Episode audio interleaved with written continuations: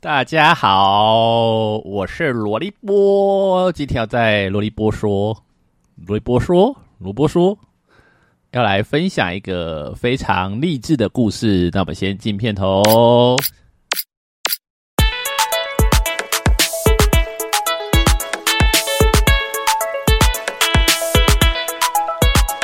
其实今天要谈到在上个月到添加的修哥，这几集有想要接着一些跟修哥的相处，还有一些小故事，然后分享我们的互动。然后在这过程当中，就是有一点点怀念修哥，然后也谈到他对我们的影响，然后也让大家能够更认识、了解我们的前主任牧师修哥。嗯。我也不知道这这会有讲几集，因为其实真的跟他相处大概有一段时间不长也不短，大概十四年吧。我其实是二零零八年来到惊奇的，然后在那个时候其实考上台中的教职。那一开始其实我每个礼拜 跑回台南去主日带小组服侍，后来想想可能需要在台中找一间教会，可以把同事啊还有学生啊带到教会来。所以就上网想要找一间诶适合的教会，在台中。我在网络上看到好像惊奇教会好像还不错，所以有一天下班就去看看。啊，那天其实是礼拜三，我当时我不知道礼拜三教会是放假没有开的，所以我就那个时候就开车还是骑车我也忘了，就是去到了台中惊奇教会，就发现诶好像里面暗暗的。没想到我这边张望的时候，就有一位姐妹啊，她就把我带进去。诶，还很热情、热情，然后来把我带进去填新人名单啊，然后后来我就乖乖的填了，然后就有有人来联络我，然后我就参加小组了啊。那我我印象中，我第一个呃 参加的小组是去别人的家里面，可是我跟他跟那个小组长反映说，我很想要到诶在教会小组的。就是在教会小组的小组 有点绕拗口，可是后来就是就把他就把我转到在教会小组的小组，然后就遇到美代子这样，就是美代子就是那个小组的小组长。好，那我觉得也很奇妙，就是后来问，后来认识那个把我带进教会的姐妹啊，在被去前新人经营那的姐妹，后来。发现我们后来成为宣教学院的同学，然后他也后来也来到桃园宣教，我觉得也蛮神奇的。好，那这是前言，然 后就是我怎么去惊奇教会的。然后我觉得其实到了惊奇教会，我一开始只参加主日，哎，我一开始只参加小组，没有参加主日，因为其实在礼拜六日我都要回台南去上课，还有服饰，就是很多很多事情这样，所以我其实就参加一个礼拜四的小组。那在礼拜四小组之前，我其实都会，或是礼拜六日结束之后，礼拜一、礼拜二我都会听，就是惊喜教会的组织信息。那个时候其实就有听到修哥在分享，那我也觉得很棒，也给我很大的收获。我觉得其实也很妙，就是这样是从这样慢慢从信息当中开始认识修哥的。啊，我印象很深刻，那个时候小组有一个很要好的弟兄，他一开始他是一个军人，他一开始来他就说啊，不要跟我传福音哦，你不要跟我宣。传教类似这样子，他就说参加小组，然后听听诗歌，我很喜欢诗歌，听诗歌没有关系。可是你不要跟我叫我要受洗做什么啊？我觉得很奇妙，就是他也一样，因为小组必须要听修哥主持讲道，我们才能够分享嘛。那他其实也听主持讲道，然后再跟我们一起敬拜，跟我们一起分享。然后上一万，我觉得很奇妙，就是他在上一万的时候，他就是很感动，甚至抱着我哭这样。然后我觉得很感谢神啊。后来他其实就。在这样子跑培训课程的过程当中，他要受洗了。好，然后他就跟我讨论说，他想要修哥参加 他的受洗典礼。可是那个时候，其实惊喜教会的参加主日人数啊，我印象当中大概一千八百个人吧左右，哈，一千八百个人左右。然后那个时候，其实修哥讲到完，就是有服侍同工，就是带他回去办公室休息的，所以他。就问我说他要用什么策略跟方法，就是那个我小组的弟兄啊，就是想要问我说他有什么嗯策略跟方法可以邀请修哥，那我就鼓励他帮你写一个卡片邀请他，然后他组织讲到之后，趁他下台的时候就把卡片就要撸给他这样，啊他也真的这样做，啊我自己会觉得嗯，修哥出席的概率应该没有那么高，因为其实那个时候就好几场主日，然后在主日跟主日之间，然后又下午有一个受洗典礼的时间。没想到，我觉得修哥第一个让我很惊讶的是，他竟然出席了。就是他当那个弟兄把卡片给他的时候啊，修哥其实也没有答应他说，如果我有时间，我可能会去这样。好，那个时候其实快两千人的教会的主任牧师，竟然在呃，就一个小小的会友的。受洗典礼当中啊，他就出席，而且还跟那个弟兄合照，所以我觉得那这件事情也让我觉得很感动，因为觉得修哥是一个很亲民的人，然后他是他可以排出时间的话，他其实会想要尽量的满足就是教会家人的需要，然后我觉得那是我对他的比较近距离接触的一次，因为我觉得一开始也没有非常了解他。然后一开始到惊喜教会的时候，我只有参加礼拜四的小组，没有参加就是实体的主日聚会。我之后后来补听，因为刚才说在台南的教会还有小组主日服饰，那因为要小组分享的关系，我会听这些主日啊。我觉得听主日的感觉就是这些信息很生活化，也很适合小组分享。我也觉得在那段时间在进行学习非常多啊。那个时候的小组长讲话是非常有力道的。好，那时候小组长是美代子，那我也从他身上学到蛮多的，也会很会讲故事跟讲比喻的。他其实，在学生时期，我有去参加一些特别的聚会，讲员其实都会呼召啊，然后说，如果你愿意花一段时间去念神学院，或是你愿意未来全职侍奉神，好，你可以。你可以出来，然后就是因为会唱一首歌嘛，然后出来然后流泪很感动，然后或是，哎，不瞒大家说，在学生时期，我也是好几次都去走出去那一次，哦，我我都会自己走出去的那一个，啊，可是后来因为在工作当兵工作，然后当老师当了两年，所以我觉得我的工作好像就很稳定了，薪水还不错，那我也在服侍我很喜欢的族群，也就是青年，那也是在。教书，然后在职场是可以遇到他们的。我觉得我人生应该就是这样子继续下去了吧。可是没想到，在二零一零年的二月，我觉得我面对我生命一个很大的转变期。那始作俑者就是上帝喽。可是，呃，一个幕后的推手其实是修哥，因为那个时候主的系列叫做“生命转化系列”，我印象很深刻。修哥他是很真实的、公开的，在主日上面讲自己过去生命的一些景况、一些软弱，甚至他也有讲他一些不符合神心意的事情，还有怎么去胜过的过程。我觉得那个系列非常非常的眺望我。然后也印象中，在修哥的主日信息当中有讲到个人退休会啊，我觉得特别那个时候刚好还有在送权的一个人叫 Steve Steve Chua。哎，英文发音不太好。Steve Chua 再讲一次，对他来到惊奇教会办特会，可是那个时候我印象中，我只能去听几堂而已，因为呃，在那个特会时间刚好是上班时间。那那个时候其实是寒假，所以我后来就把一些时间空下来，我就自己办了一个，就是自己的个人退休会。本来想要出去，可是哎，那天可能寒流啊。还是下大雨，所以后来我就是在呃当时候的住的地方，我的家，好好的听 Steve 的信息。那我觉得就是刚才说修哥还有以文哥讲的那个生命转化系列，加上 Steve Chua 的那个信息，我觉得那个时候其实也讲到，就是如果你所待的环境你都觉得很好，但是你知道这不是神要你在的地方，你愿意为他转换吗？你的生命愿意为他改变吗？我觉得那个信息对我来讲是一个很大很大的冲击，然后我也在开始跟神祷告说：“神啊，你给我的一生就是这样一直教书，然后每年有不同的学生，然后可能有这样子教学的压力，对家长还有可能学校给的一些压力，你是没有办法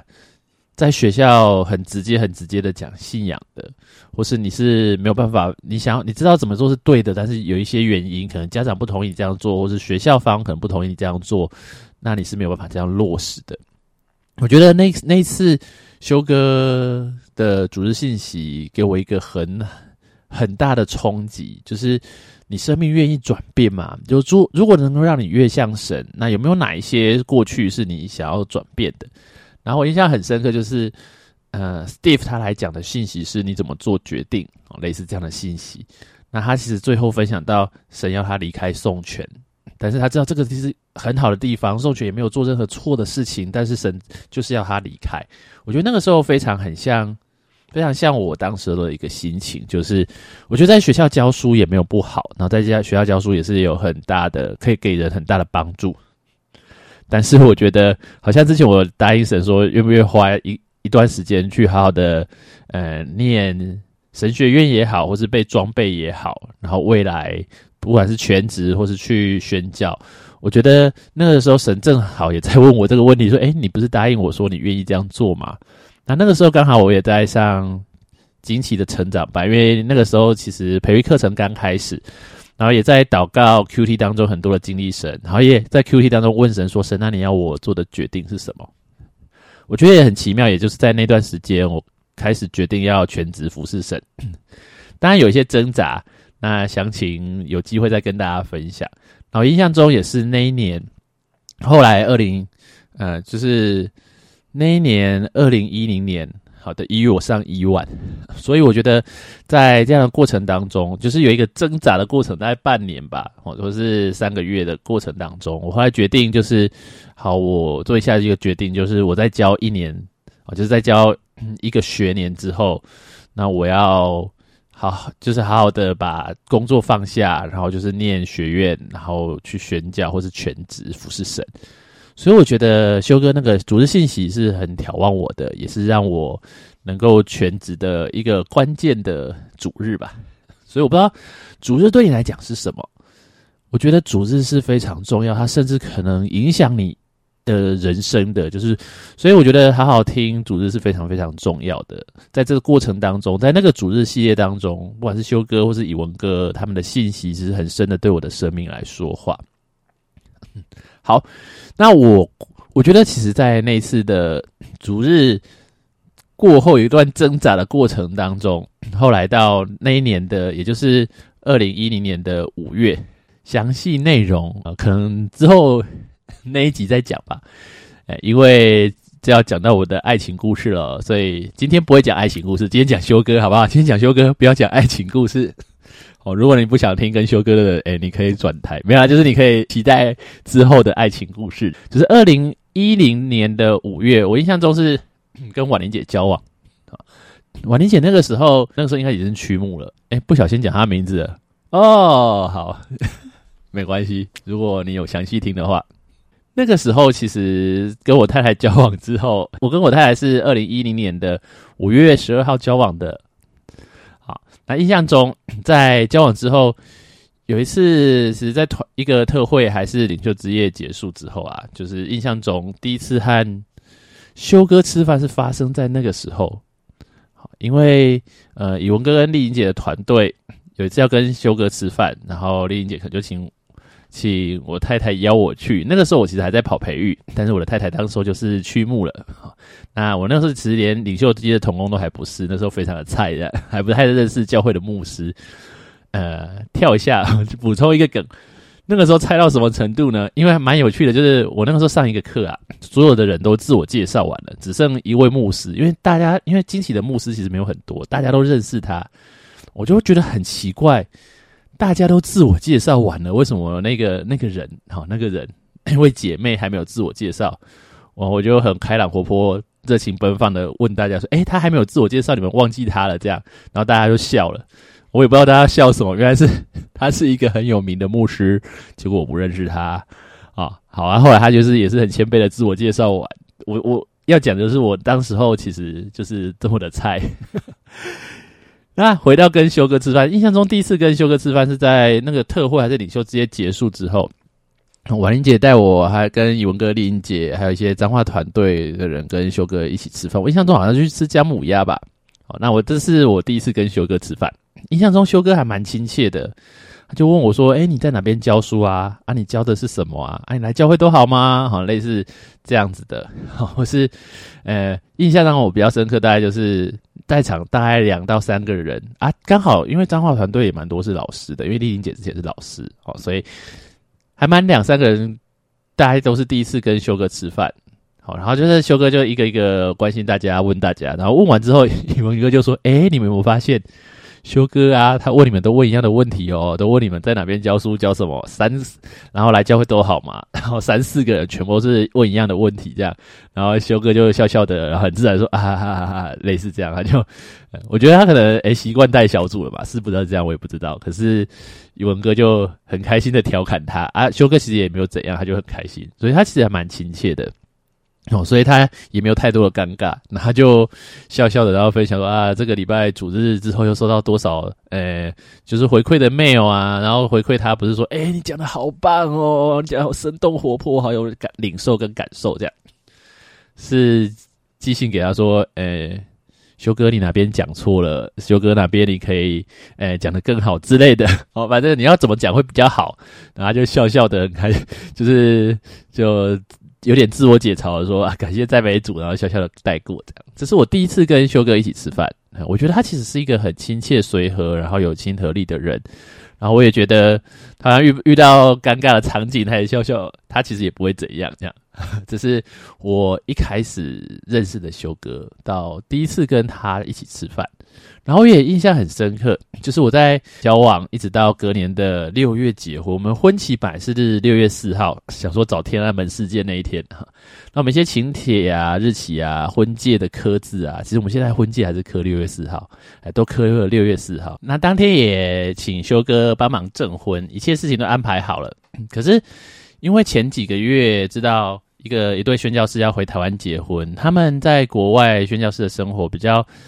呃。没有办法选择日期，所以可能嗯刚回来台湾就要赶快结婚，赶快结婚完又要回去宣教的合场，所以那个时候负责的童工就来跟我们说，修哥说六月四号那天可能没办法帮我们证婚，看我们能不能改日期。啊，后来我们就就把婚期改了一天，隔一天就是六月五号这样。我自己是对这件事情，我觉得嗯应该还好，反正不是跟这个日期结婚，而是跟。我太太结婚，可是太太就很重视结婚的日期，所以其实会有一些些的情绪。然后她觉得我好像觉得，哎，好像被改日期没有什么，她又觉得更生气这样。所以虽然我后来跟她说我是跟她结婚，不是跟这个日期结婚，但是其实太太就有些过不去。那那个礼拜其实要办一三，那一三其实呃美代子是一三的营长。他要接待讲员啊，那时候的讲员第一堂课其实就是修哥。那在他的心里也是有点忐忑不安，因为觉得哎，好像在他生他的气，然后觉得好像也没有办法和颜悦色的跟他讲话，然后心里也觉得煎熬。那其实，在他内心有很多很多的小剧场。没想到那天一三时，修哥一到会场，他就先跟我太太道歉，然后跟他说对不起，真的是，呃，因为那个我知道这个这可能对你们来讲是很重要的日子，但是因为。那个宣教师的关系真的很对不起，这样好。我觉得其实婉玲姐她也选择原谅。那我看到一个重点就是，其实修哥他是一个很愿意承认自己的软弱，承认他的过失，也知道是这这样的一个状态。其实一个就是承认自己的软弱跟过失，其实是一件很不容易的事情。那我自己觉得也是一个非常棒的典范跟榜样。然后我看到修哥在这样的事件当中，他其实是勇于道歉的，然后勇于承认自己的过犯，或是觉得哎真的没有办法，然后他真的愿意就是好像低下身段跟人道歉。我觉得这个让我是非常非常感动的。那也很感谢神，那个时候我们也是就觉得哎，就也很开心，就是就是我自己是很开心的，因为其实哎感觉。太太的情绪就这样慢慢的缓和下来，然后我们也去预备一些改变的事情，所以我觉得也很感谢神，然后也在这过程当中，我们也就是一步一步，就是我们结婚了，对，后来就是跟太太六月就去度蜜月，好，就那那个月结婚完就是度蜜月，度蜜月回来七月我们就被呃听到就是哎我们要被拆派去桃园，那个时候其实我们的房子也租了，然后也搬完家。就听到这个消息，我觉得对我来讲是，我会觉得修哥很勇敢。我们才刚结婚，还印象当中，我们可能被证婚，然后那个时候其实我也才就在，呃，在惊奇可能安利小组长，好，然后婉玲姐才信主五年啊，美代子也才信主五年，哈哈，对，没差，我们就要被拆派到桃园，对我来讲，我是前一年的二月我就祷告清楚，就是知道一生可能会去宣教，可能要全职的服侍神。但是对我来讲，没有想到是修哥是这么愿意的信任我们。那那个时候其实刚来桃园，我们一开始是睡到教会，我印象很深刻。到八月，修哥就专关心我们说：“哎，你们去桃园都睡哪里？”这样，那我们就说睡教会。然后修哥就说：“这怎么可以？你们不要给我睡教会，你们去睡旅馆。教会出钱，不准给我睡教会。因为，因为他也知道可能睡教会会有很多不方便，比如说虽然有洗澡的地方，然后可能就是那是一个随时有人就就就会来干扰的环境。好，所以我觉得他也也很，我们也很深的感受到修哥对我们的爱，然后也在这过程当中看到他是非常照顾宣教师，而且很愿意给予的。”掰了位讲一下，就是你知道，其实那个时候来啊，王林姐可能礼拜四来，然后他就去找一个一个地方睡，然后我们礼拜五、礼拜六晚上，其实你知道，其实桃园的汽车旅馆礼拜五、礼拜六很难找嘛。那个时候我们几乎住遍了全桃园的汽车旅馆，这样。然后因为我们可能十点服侍完，然后开始去找住的地方，因为其实那个时候礼拜五上完宣教学院。的课，然后一来到桃园，就可能继续带小组，然后在上课，或是呃后后面接守望，然后就是到十点多这样。所以其实那个时候要找住的地方，其实很难找诶，就是大呃汽车旅馆，其实大家都我不知道为什么大家都很，或是旅馆呢，就是都很不好订，然后不好找。啊，这是另外一个故事了。可是我觉得。在这过程当中，我觉得也很感受到修哥的爱。好，那那个时候其实一边跑跑桃园，一边服侍。那王玲姐她是礼拜四晚上先上来桃园，我是礼拜五上完宣教学院的课，然后上来上来桃园。礼拜天我再回去，我们再一起回去台中，就这样开车来回一段时间，可能半年的时间吧。然后。一到五就是要上学院的课，然后太太有一些教会的服饰，因为还在就是一样，台中还有一个牧区还没有交出去。我印象中，我是在宣教学院上了很多修哥的课啊，比如说仆人领导学、宣教集堂，或是二十一世纪教会论。我觉得在上修哥的课的时候，有很大的打开我对教会的眼界。因为特别是在上二十一世纪教会论的时候，因为自己有一点点教会的背景，所以我会更觉得修哥他所分享的东西是非常难能可贵的。然后我也反思了现在，呃，就是教会好像缺什么。我觉得他的课很大的更新我的教会观。好，那我最近其实在听了一次教会的七根支柱。好，那我觉得也反思现在，呃。桃园的教会缺少的是什么？我觉得每次听其实都对我非常有帮助。了解教会的目的，还有地方性的教会啊，给出百分之五十啊，怎么去拥抱意向，类似这样。那时候其实上修哥的课，我都有打逐字稿。那我觉得其实特别宝贵的。另外，其实修哥在上课的时候，我其实都会打开我的 notebook。然后他其实，在上课的时候，有时有一次有说，就是他不喜欢人家在下面上课的时候一边用笔电，因为他会不知道上课人在做什么。那我印象中，我那次听到他上课这样讲，我就跑去问他说：“诶，我因为我想要留下组织导，可不可以允许我在上课的时候用笔电打笔记？”然后他就说：“我我就跟他说，就是如果你有需要，我可以把组织稿交给交给你，证明我是认真的。”呃，后来其实我觉得很奇妙，他就容许我用电脑打字。呃，那他也没有要我交给他，所以 我其实存留了还蛮多他上课的组织稿的。我觉得另外一个让我印象蛮深刻的是，修哥其实在开会的时候很好笑。诶，不是他在搞笑，可是其他他其实蛮允许一些其他参与会议的人搞笑的。我觉得那氛围就很像家庭的氛围一样。然后修哥他其实是非常重视数据。我印象中那个时候我们七月刚接桃园的分堂，然后十月就要一起去开职堂会议。好，那我们只知道哦，我们要去开个会，然后我们就很开心的去开会。我们什么都没有准备，这样。没想到很奇妙的是，就是修哥说：“哎，我们开会，我们来。”讲一下，就是诶，就是各分堂的近况好了。然后就看到每个分堂里头上去，把今年成长百分之多少啊，组织小组有多少人啊，培育有多少人啊，开几个班啊，开几个外展啊，全部的数据就全部数据化，用图表都讲出来。按照顺序，其实一开始是台北，然后台北第二个就是桃园，这样我觉得还蛮感谢那个时候大家的帮助。虽然报告的人不是我，是我太太啊，可是我们就问说，哎，可不可以先跳下一个，我们先准备一下。好，在我在大家一边讲的时候，一边把桃园数据，其实查台中惊喜的周报，在网络上可以查到，然后赶快赶快整理整理整理整理整理出来，看前几年的数据是什么啊？我觉得那次其实蛮刺激的，然后在大家讲完之前整理完，然后给婉玲姐上台报告，这样 我觉得这也看到修哥他开会的风格吧。我觉得其实很奇妙的是，看到修哥他是很认真的人，然后是很果断积极，而且。就是会很会称赞人的人，对。然后印象中那个时候其实还蛮常回母堂的，遇到修哥，他其实会常跟我们说很忙哦，很累哦，很嗨哦。我觉得虽然这九个字，但是简洁扼要的描述我们刚来桃园开拓的情况。